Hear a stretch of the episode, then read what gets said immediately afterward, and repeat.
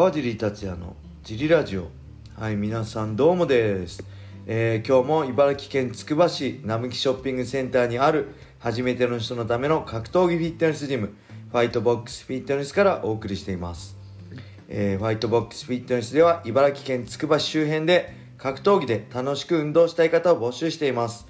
体験もできるのでホームページからお問い合わせをお待ちしてます。お願いします。そしてファイトボックスフィットネスやクラッシャーのグッズも絶賛発売中です、はい T シャツは全10種類以上それぞれドライ生地とコットンのものを用意しています。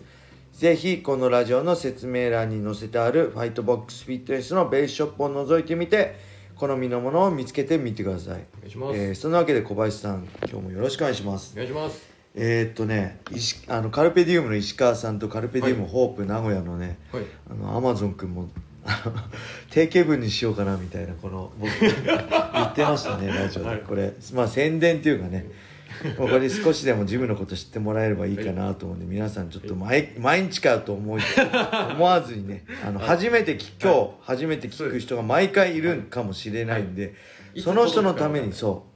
なんですか？いつ届くかは分かんない。そう。いつ届くか分かんない。今はい日初めてはい。聞く人もいるんで、はい。ぜひね今後もお付き合いいただければ嬉しいです、そんなわけで今日もレターを、はい。えー何個か読んでいきたいと思います、はい。えーまず最初のレター。はい。かわちゃんこばちゃんこんにちは。こんにちは。今日は教えてほしいことがあってレターを送ったよ、はい。えー趣味で格闘技やってるんだけど、はい。筋トレとかフィジカルのトレーニングとはい。格闘技の練習のバランスがよくわからないんだ。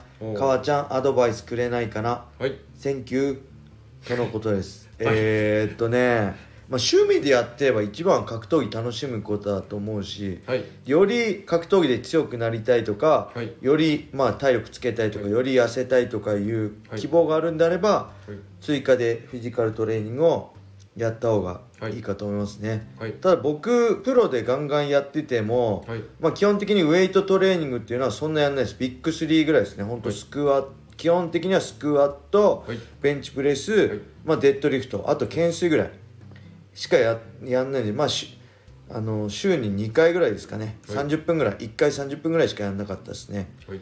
だし、まあ、その他に、はい。まあ、心拍系のとしては、はい。サーキットを週1回、えー30分ぐらい。はい。そして階段ダッシュを週2回、はい。えーまあ大体10分ぐらいですかね。実際やるのは、はいハードに動くの。は、はい。をやってたぐらいなんで、まあ、一番大事なのは、はい。格闘技の練習だしプロはい。も楽しみたい人も強くなるには、はい。で今日それだけじゃダメでみんな格闘技のね練習は好きだからやるけどはい。何で差をつけるかといったらそれ以外のところだと思うんで格闘技の練習やるのは当たり前で、はい。それプラスではい。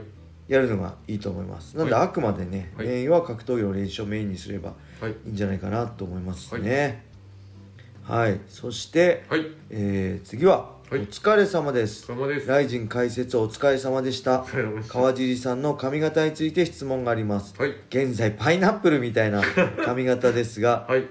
横を短く刈り込んでる部分はご自分でバリカンでカっているのですか、はい。それとも美容院に伸びてくるたびに行ってるのですか？はい。それとやってみたい髪型とかありますか？よろしくお願いします、はいこれ前も言ったけどね、はい。そう僕も誰がパイナップルやねん。あのー、あれです。2ブロックではい。奥さんに切ってもらってます。僕ね床屋とかじっとしてらんないんですよね、はい。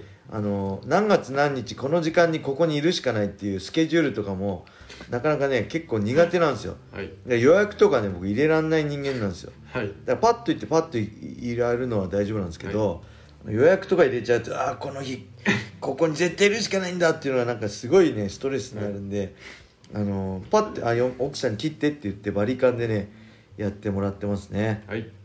やってみたい髪型はねはい。あのドレッドとかやってみたいです。僕ねあの一回すごい濃いパーマ、はい。きついパーマねあの福岡大会かなライジンの時とかやったんですけど、もう正直ねドレッドとかやってみたいけど、はい。まあ、顔がはい。薄いんでね顔のタイプが醤油顔なんでまあに似合わないかなと思いますね。はい。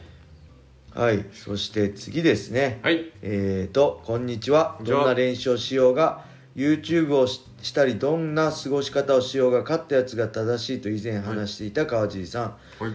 えー MMA は打撃投げ技寝技と最も何でもありに近い、はい。まさに総合格闘技かっこはい人類最強決定戦だと思うのですが、はい。試合中寝技に特化した選手に対してのブーイングや塩試合という言葉が多いように思います。はい先日のサトシやクレベルの寝技ははい。芸術的な凄さを感じましたが、はい。選手は寝技に対するブーイングやはい。試合後の試合試合という評価が気になったりするものなのでしょうか。はい。当事者の格闘家の方の率直な意見を教えてほしいです。はい。はい。やっぱ塩試合といえばね川尻というぐらい。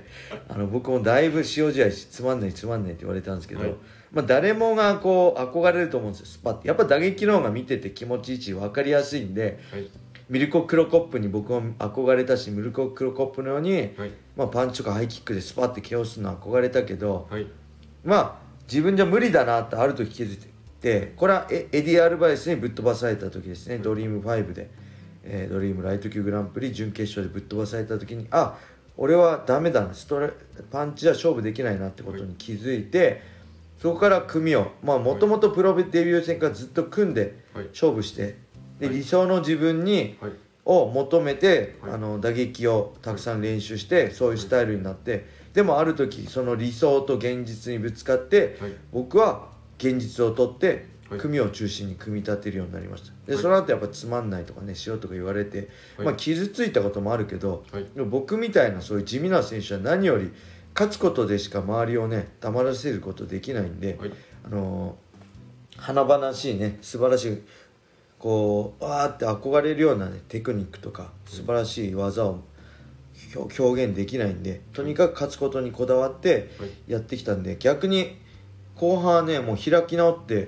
どうだって俺の塩試合どうだぐらいにね思ってました。で USC に行けばやっぱ立場とねそのはいポジションが人を変えるんだって USC ではどんなに塩試合でもみんな称賛勝てば称賛してくれるしまあそういう意味でもね USC の試合ははい。とことん勝ちにこだわってたし、日本にいる場合はやっぱり勝ち以外のものを、はい。えー求められるしそれはやっぱり僕はね日本で格闘家としてそういう立ち位置いると思うんではい。それはありがたいことだけど、はい。まあ本当立ち位置によってその評価変わってくると思うんで、はい。あんまり僕はそこに他人の評価気にせず、はい勝つことだけをはい。意識してましたかね。はい。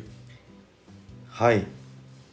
えー、っとはい。じゃあ最後かな、はい。川さん川コバさんこんにちは。こんにちは。相手を倒したらい。決めたりする格闘技、はい。先日のライジンではクレベル選手がはい。朝倉選手の腕を動かして落ちたことをレフェリーに伝えてストップとなりましたが、はい。USC263 のポール・グレイグ VS、えージャーマル・ヒルでは、い。グレイグの腕十字でヒルが脱臼したのに、はい。レフェリーが気づかず、はい。グレイブグレイグレイグもアピールしていましたが止まらないため三角を決めてはい。殴り続けてのストップという場面がありました、はい。えー立ち技ではストップされない限り、はい。足を怪我したり拳が折れても戦い続けるということはありますが、はい。MMA ではこうなった相手とはもう戦えないというのはありますか、えー決まったかっこ落ちたと思って緩めたら殴られてやられる可能性もある MMA、はい。川尻さんは自分や相手が脱臼したり骨折してもストップがなければ戦い続けますか？はい。ありがとうございます。ちょっとねこの USC263 のポール・グレイグ対ジャーマル・ヒルは僕見てないんでねちょっと分かんない。申し訳ないんですけど、はい。まあこれ単純に MMA ってそうあの僕はレフリーがストップするまで止める気ないですね。レフリーが止めないんで折れちゃったんであればそれは仕方ないしお互いそういう覚悟を持ってはい。やってるんではい。全然問題ないと思います。はい。僕は折れても関係ないです。相手がタップするかレフリーが止めるまでははい。攻撃を続けますね。はい。あのその先もしえぐいことになったとしても、はい。それは仕方がない。そういう怖い競技なんで、はい。皆さんしっかりタップしましょうっていう話なんで、はい。うん、でやっぱりねその話になると、はい。えー2009年大晦日のはい。青木真也対広田はい。の話になると思うんですけど、はい。まあ、タップしない広田の腕を折りましたよね。はい。でその後中指立てた青木が戦国対抗戦、はい。で中指は僕ダメだと思うんですよ、はい。やっぱりそれ相手をリスペクトしてお互いねそういうのはダメだけど僕折ったことを批判してる人はなんでかなってねすごい批判でしあの不思議でした。はいタップしない相手が悪いんであって折った青木は何も悪くないですよね。全力で戦うわけだしはい。むしろそれであのタップしないで解いて殴られて KO されることもあるわけだしこの人が言ってるようにね。三角お落ちたかなと思って解いたら落ちてなくてその後 KO される可能性もあるし、そういうのも含め、はい。あのタップしない側もが僕は悪いと思うしはい。逆に KO されてね白目向いて倒れる場合だってあるんだから、はい。その辺はあの選手同士だったら、い。あの覚悟してリングの上に上がってるんではい。全くね問題ないと思いますね、はい。あの僕もだからあの新人の頃はねタップしない相手にはい。えぐいぐらい肘を曲げて三角十字はい。をやった竹高田和道戦ですかね。はい。あるんで、はい。そういうのはね躊躇なくやった方がはい。よりプロフェッショナルなんじゃないかなと僕は思いますね。はい。はいそんな感じですかね。レーターはい。ありがとうございました、今日はこれで終わりにしたいと思います、皆様良い一日を。またねー